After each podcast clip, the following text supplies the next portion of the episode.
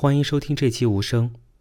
再有两天就年三十了，这个一月似乎过得很快，从忙碌的元旦到二月一号，感觉是眨眼的事情。这个月，书造社赶上了成都南涧的一场雪，清冷的冬天让人不想动弹，但是一月还是做了一件算是有挑战自己的事情，尝试稳定的出品咖啡。看似简单的操作，但是始终做不出来想要的口感。看来什么都是需要下足功夫的。说说本期的采访嘉宾，袁廷栋，在川渝地区家喻户晓的民俗研究专家，也是新晋的抖音网红，与袁老有过几面之缘。书造社落户在青城山的时候，就听张庆宁社长说，袁老久居青城，每天过着恬淡的生活。对于这位八零后的网红，一直有着强烈的好奇心。是什么让他愿意尝试成为网红？他的生活中一定有很多从未曾讲起的故事。于是我邀请他在元旦假期的最后一天来书造社和我聊聊。这之前，先说说元老对书造社的印象。他说他感觉这是一个没有充斥着那么多商业的文化场，喝茶看书无不美妙。我和元老依旧从那个老问题。读书开始聊起。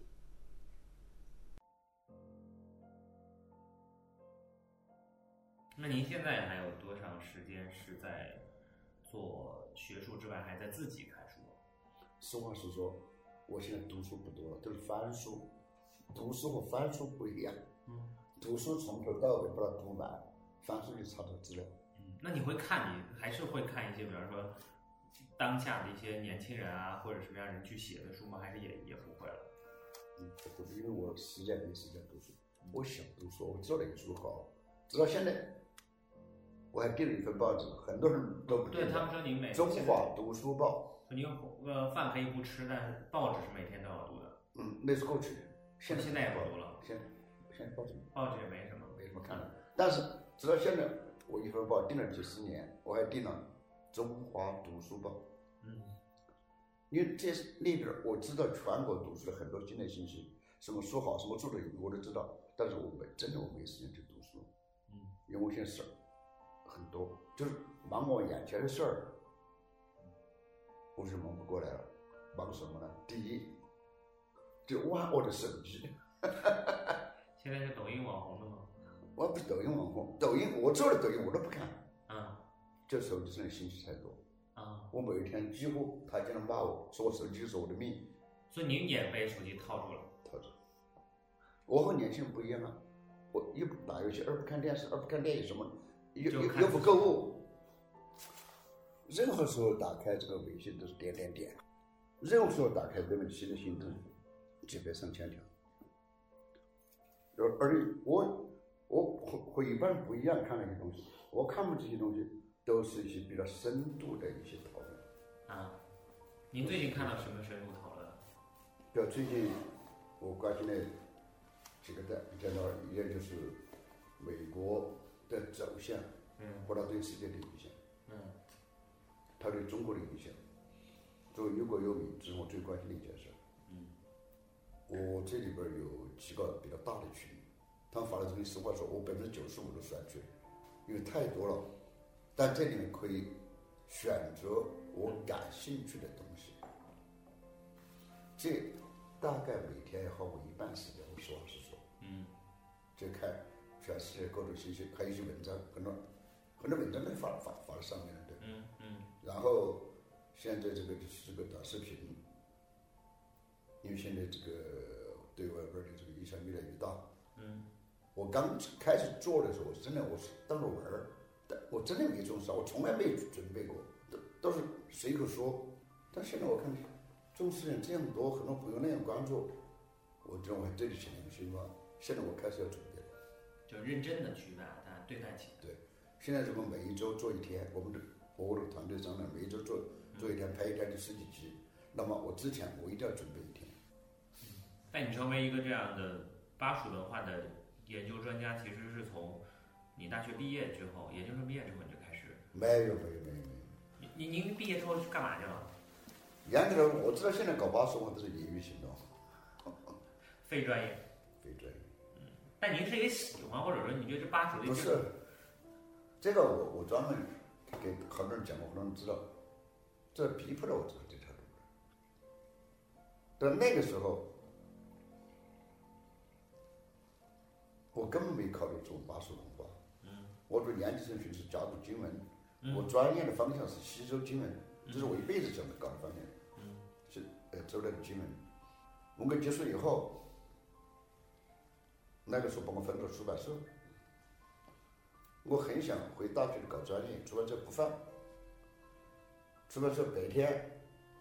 都要上班编书，对不对？晚上自个不甘心，还想搞点儿科研，写点儿东西。那个时候那个中国古代文化史的东西，我写了十几本书，都古代文化史，八十一点关系都没有。但是两件事儿让我走上这条路。第一件事儿是八十年代中期吧。到时候全国要搞一套中国地域文化重组，地域文化，比如说吴越文化呀，这个巴蜀文化呀，哎，荆楚文化呀，岭南文化等。那么这个主稿的任务呢？但是这这套书有，当时有中国学会会长李侃在组织，李侃他是中华书局总编辑，那是中国社会会长。他这种中华书局的搞历史的编辑是全国的主稿原稿，中华书局朋友就找我，因为我是那个是四川出版社唯一的一个历史读物的编辑，对全国史学的人都熟，就把这个事委托我，请我带他们组织一本巴蜀文化。那个时候重庆还没分出去嘛，我就在成都、重庆、南充所有的高等学校和几个科研机关。都去约稿主稿，赖岳先生能够写一本巴蜀文化，现在北京很需要这个书。我跑了三个月，没有一个人愿意写。没有信，那我就北京写信呢。我还记得就是就是胡伟明嘛，我胡伟明写，我说对不起，我邮了一卷，没有人能够承到这个这个道理为什么呢？这个你们不懂。我们过去学十年就像计划经济一样。把你放在这个格子里边做事儿，你都不要去做别的格子里面。比如我们搞历史的，分世界史和中国史。中国史分古代史和近代史。古代史有分秦、先秦、秦汉、魏晋南北朝、隋唐、宋元金辽、明清，每个人搞那么一段，这是任务给的任务。你搞明清的绝不搞隋唐，搞隋唐的绝不搞秦汉，都这样。那么巴蜀文这个书是个大范围的。整个四川的历史文化，用我们这个行当，这是万金油的事儿。我们四川第一没有一个这样的万金油，第二也没有人愿意当这个万金油。当这个万金油以后，他不好评职称了。全省十个人没一个人愿意搞。我这个回没回信，我对不起，这个事情我完成不了。他就回信，用四川方言的修我，就是讽刺。老袁呐，老袁呐，你们四川是全国第一大省，那个时候重庆没分出去嘛，虽然第一大省，但是你们四川人找不到一个人能够写你们历史文化。他就是讽刺我，来攻击我。那个时候年轻气盛，就被激起来了，激起来。我说别人不行，老子来干嘛？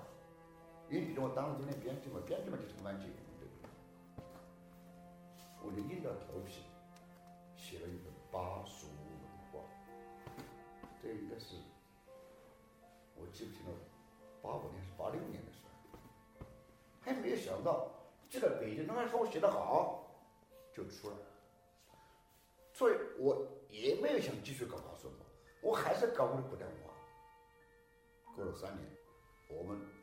对外宣传缺一套全面、深入、准确反映中国传统文化的书。对外文化交流，我力拿不出来，决定要出这么一套书，作为对外交流的重要这么一个载体。那个时候，中央领导同志当中有一些对传统文化感兴趣的，其中有一位就是侯后面的萧克上将。萧克那个时候他早已经休息了，老将军，他喜欢文化，他是炎黄文化研究会的会长。他给中央说：“这个任务我来完成，我组织人来搞。”于是中央就把这个大事儿委托给了萧克。萧克就用炎黄文化研究会名义，组织了全国几位专家，策划了一套书，叫《中华文化通志》，一共一百本儿。一百本目录出来以后，就在《光明日报》《人民日报》整版向全世界招标，谁来写？我看了以后，我也没想到和我有关，我也没管。过了一个多月，那个时候，炎黄文化研究会在四川唯一的一个会员，就川大的副校长，也是秘书的骆老师韦涛。韦涛就打电话把我叫去，他说：“任东啊，你知不知道中华文化通志在招标？”我知道，他说你怎么不去报名呢？我说为了说我有什么资格？这个是全国最大的一套书，向全世界招标，我一个业余的没有这个资格。他说你去，为什么呢？这个张榜以后两三个月，全国报名去应应征的巴蜀文化有六个人，北京认为这六个人。资格都不行，就直接打电话给韦银涛。这我们这不叫韦银涛，因为我们是他是相互同学，虽然老师一这个那个传到副校长了。就这这韦老师就说你在四川一定想要找一个人，这是中央任务，没有不行。因为韦老师把我叫去，就叫我去试一试。我说我不行，我不愿。他一定要试一试。我就这样硬着头皮试一试，没想到又被北京选中了。我到北京通知到北京开会，我才知道规格之高。肖克上将亲自安排我们的生活，住什么地方？住国防大学，因为萧克老将军是国防大学校长，住工作招待所，生活安排的挺好。开会国防国防大学会议室开，更重要的是在政协礼堂中央领导即将会议室。那个时候我记得。李瑞环播一波，全到位了。说这件事非常非常重要，一定要做好中央政策。于是我就回来硬着头皮，又写《巴蜀文化志》。是这么一个情况下，我只能这条路。《巴蜀文化志》写出了，也受了比较好的评价。于是找我干这干那的事越来越多了。我就把我们原来国内文化研究给停止了，就转向搞巴蜀。就从那个时候开始，就一发不可。拾。说直到现在，我实话说，一本巴蜀的几个主要东西都是我搞。就第一本巴蜀文化是我写的，八十年代。嗯。第一本巴蜀文化志是我写的，还有两本大型的画册，《巴蜀文化图典》这样大，是我编的。最大型的电视片。天赋的记忆，我是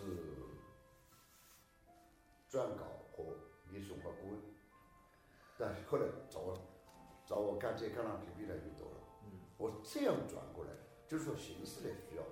改革开放以后，需要这种搞地域文化的人为社会经济文化服务，但是我们四川人就没有一个人愿意当这种万金油。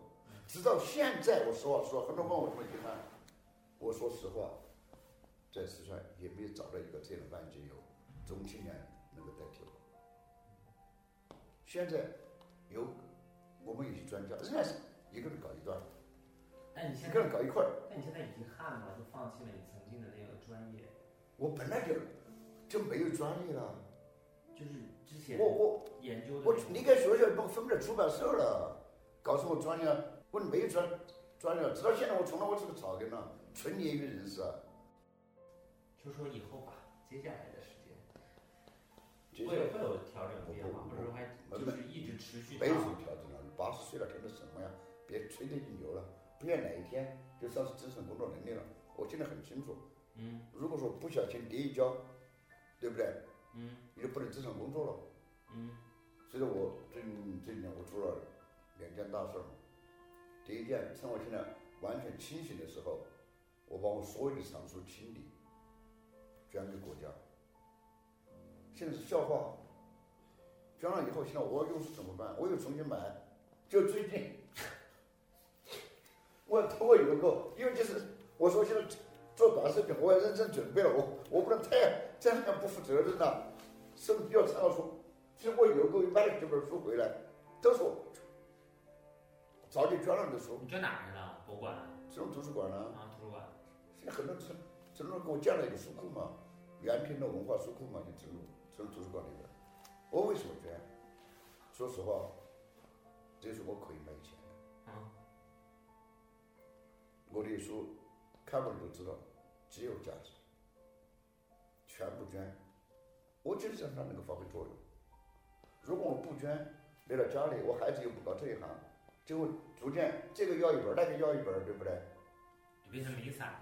分散就没作用了，集中了非常起作用。就要搞中国古代文化的。搞巴蜀文化、成都文化的到这里去，非常难这个书。这我觉得这一辈子的书，有人向我买，我拒绝。我捐给国家，能发起作用，我心里非常高兴。一点儿我不感到遗憾，是不是？这是一件事。另一件事就是说，因为我这一辈子不像他们搞体制类的，体制类这个发表论文是我们的命根子。要提级，要加工资，要得奖，都靠论文。我从来没有这个压力，我这一辈子就没写过一篇论文去发表。嗯。杂志上发了一东西，都是办杂志的朋友。嗯。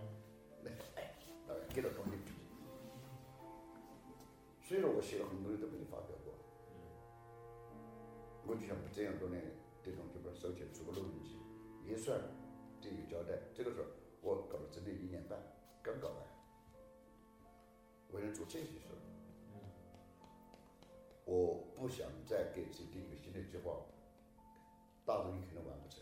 原来有，还有几本大书想写，现在完不成了，就不做，就不做。今年三个年了，今年嘛，我这样多年研究川菜的书两本，嗯，可能马上就要出了，因为编辑已经满了。我这个论文集，去年冬天已经交给出版社了，有可能今年出，一步一步走吧，不定什么大的计划了。嗯还会有，有过八十了嘛？回头看看，哎呀，这个事儿没干，有那种遗憾吗？有遗憾，有遗憾，非常遗憾。多吗？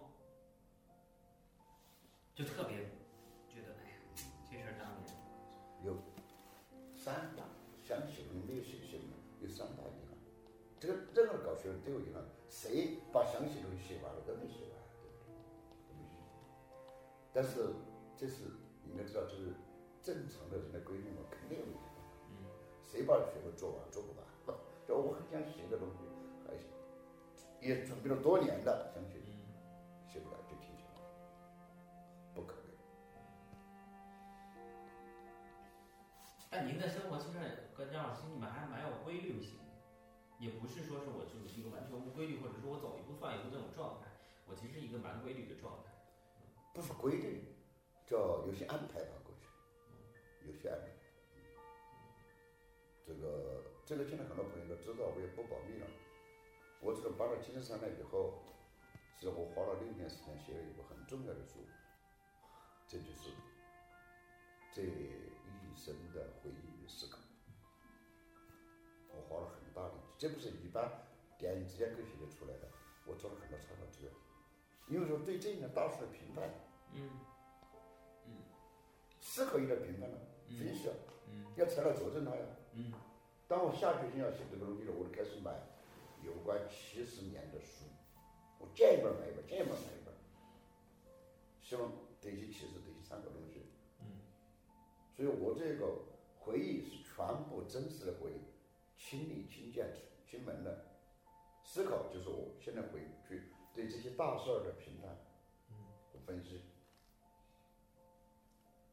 花了整整四年时间，然后又修改九十九万字，将近一百万字，这是我晚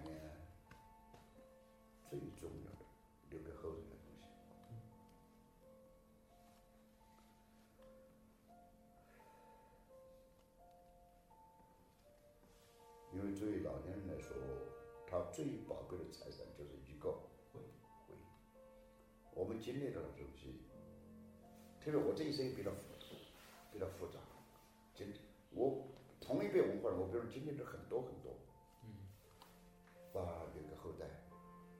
那么我根据我现在能够的认知水平，把它进行分析，把它进行评论，不一定对，提供别人参考。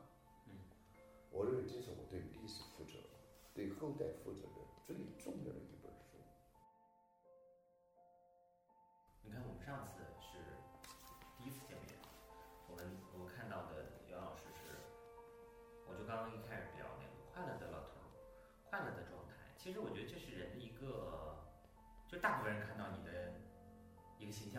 个快乐的前提是知足。啊，中国前说的非常之好，知足常乐，太重要这个话。问题是很多人都不知足，嗯，特别是老年人。年轻人觉得我还还可以努力嘛，还可以奋斗嘛，还可以拼嘛，对不对？老年人不能努力，不能拼了，觉得哎呀，我这花不着，这也吃亏，那也吃亏，他非常的失落，非常的痛苦，不知足。我记得是哪一位古书这样说过，是不是《论语》我记不清了。年少的时候，见之在斗。年年轻的时候，爱打架，爱智斗。中年人见之在熟，老年见之在德，得到。三戒。很多老年人睡得痛苦，就是认为他吃亏了，实际上他好不错。天在这比，比老张，比老王，比东家，比西家，他永远痛苦。后来八十多